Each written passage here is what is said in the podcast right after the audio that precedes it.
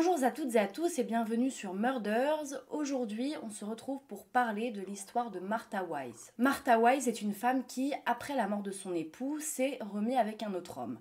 Sauf que sa famille n'appréciait pas cet homme-là et voulait que cette union prenne fin. Martha Wise n'appréciant pas, elle décide d'empoisonner 17 membres de sa famille, 3 en décéderont. Martha Wise est décédée en prison le 28 juin 1971. Martha Wise est née en 1884 à Hardscrabble dans l'Ohio. Elle est née de l'union de Sophie Hazel et de son époux, un fermier. De cette union, il y a eu donc cinq enfants, puisque Martha avait trois frères et une sœur. En 1906, Martha va rencontrer son futur époux, qui s'appelle Albert Wise, qui est bien plus vieux qu'elle, lors d'un gala de charité. Albert, il a fait une demande un petit peu particulière parce qu'il n'a pas offert d'alliance à Martha, mais on s'en fiche, bien que ça montre que le mariage ne soit pas heureux. Parce qu'effectivement, le mariage n'a pas été heureux. Martha, une fois qu'elle est arrivée dans euh, la maison d'Albert, elle a découvert que eh bien, c'était euh, des travaux de partout, qu'il euh, n'y avait pas grand-chose à faire pour elle, que c'était des travaux que pour les hommes, par exemple labourer le champ, etc. Elle, elle n'avait pas grand-chose à faire à part les tâches ménagères de la cuisine et du ménage, en gros. Albert et Martha vont avoir un premier enfant qui va malheureusement décéder. Après ça, ils vont en avoir quatre Everett, Gertrude, Kenneth et Lester. Martha, elle avait une petite lubie qui était assez particulière. En fait, elle adorait se rendre aux enterrements.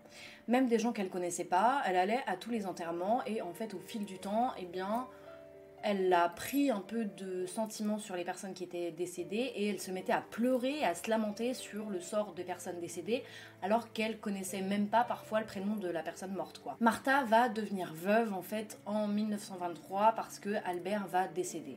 Donc à ce moment-là, elle a 40 ans et elle doit s'occuper des quatre enfants toute seule moins d'un an après la mort d'Albert, Martha va trouver un nouveau compagnon qui s'appelle Walter Jones, qui travaille comme euh, ouvrier agricole sur une ferme qui est à côté de la ferme de Martha.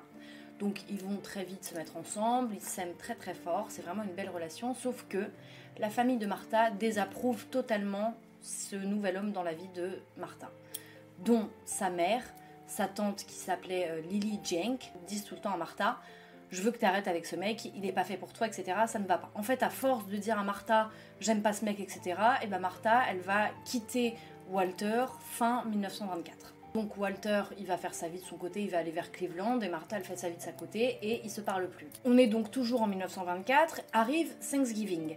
Et en fait, donc il y a un énorme repas de famille, tout le monde s'est réuni, etc.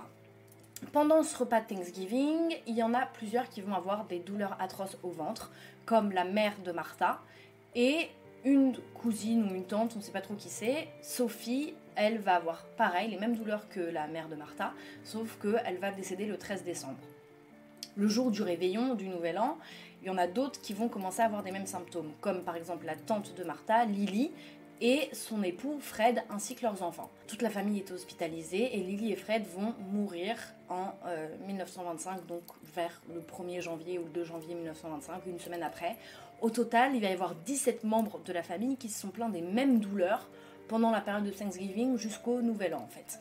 Et il va y avoir 4 des enfants euh, du côté Jenk, donc du côté euh, cousin de Martha, qui vont devenir partiellement paralysés à la suite de cette maladie. Après la mort euh, des Jiank, les autorités vont se dire bon, il y a quand même 17 personnes qui sont tombées malades quasiment en même temps, c'est un petit peu inquiétant, c'est un peu bizarre. Donc le shérif, Fred Roshen, il va découvrir que Martha a acheté une énorme quantité d'arsenic dans une pharmacie locale. Ils vont faire une autopsie des corps et par exemple sur le corps de Lily, ils vont trouver une présence d'arsenic qui est assez élevé dans son tube digestif. Donc Martha, elle va être interrogée évidemment, et elle va dire au shérif, mais euh, vous me prenez pour une malade, jamais je vais aller empoisonner ma famille, etc. C'était juste pour tuer les rats qu'il y avait dans la maison. Ça va pas durer très longtemps. Au final, elle va avouer que elle a utilisé ce poison, cet arsenic, pour empoisonner les membres de sa famille, et en fait, elle les a mis dans l'eau et dans les tasses du café, donc en gros au moment du dessert. Donc Martha avoue, cependant, elle va plaider non coupable du meurtre de Lily devant le grand jury en mars 1925. En fait, elle va dire au jury qu'elle est très attirée par les funérailles et donc quand il n'y a pas assez d'enterrements autour d'elle ou dans le village, eh bien, elle tue pour qu'il y ait des enterrements. Et donc elle va être accusée de meurtre au premier degré, bien évidemment, le 7 avril 1925. Donc le procès de Martha s'ouvre le 4 mai 1925. Elle a plusieurs avocats qui la représentent. Et en fait, la défense va affirmer que Martha est pénalement irresponsable car elle est folle et qu'en gros, elle aurait reçu l'ordre de commettre des meurtres par son ancien amant, Walter Jones, celui qui était parti vers Cleveland quand la famille a décidé qu'il fallait pas qu'ils soient ensemble. Il va y avoir quelques zones d'ombre en fait dans ce procès parce qu'il y a plusieurs témoins en fait qui soit vont se rétracter pour pas les témoigner ou soit qui vont bah, décéder ou se suicider. Enfin, y avoir des choses assez particulières. Notamment, euh, les enfants de Martha vont totalement témoigner contre elle en disant que euh, elle a bien voulu empoisonner tout le monde et que c'est une grande malade, etc. Après une heure de délibération du jury, Martha va être reconnue coupable de meurtre au premier degré. Le jury ne va pas condamner Martha à mort parce qu'ils vont être assez cléments avec elle. Ils vont la condamner à une peine d'emprisonnement à perpétuité.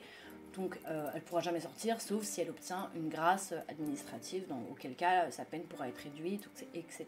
En 1962, comme Martha se comporte très très bien en prison, c'est vraiment une détenue exemplaire, le gouverneur Michael D. Sale a fait passer sa peine de meurtre au premier degré à celle de meurtre au deuxième degré, ce qui a fait qu'elle a été libérée sur parole à 79 ans. Ce qui s'est passé, c'est qu'à sa sortie de prison, la famille de Martha n'a absolument pas voulu l'accueillir. Il y a certaines maisons de repos ou de retraite qui n'ont pas non plus voulu l'accueillir.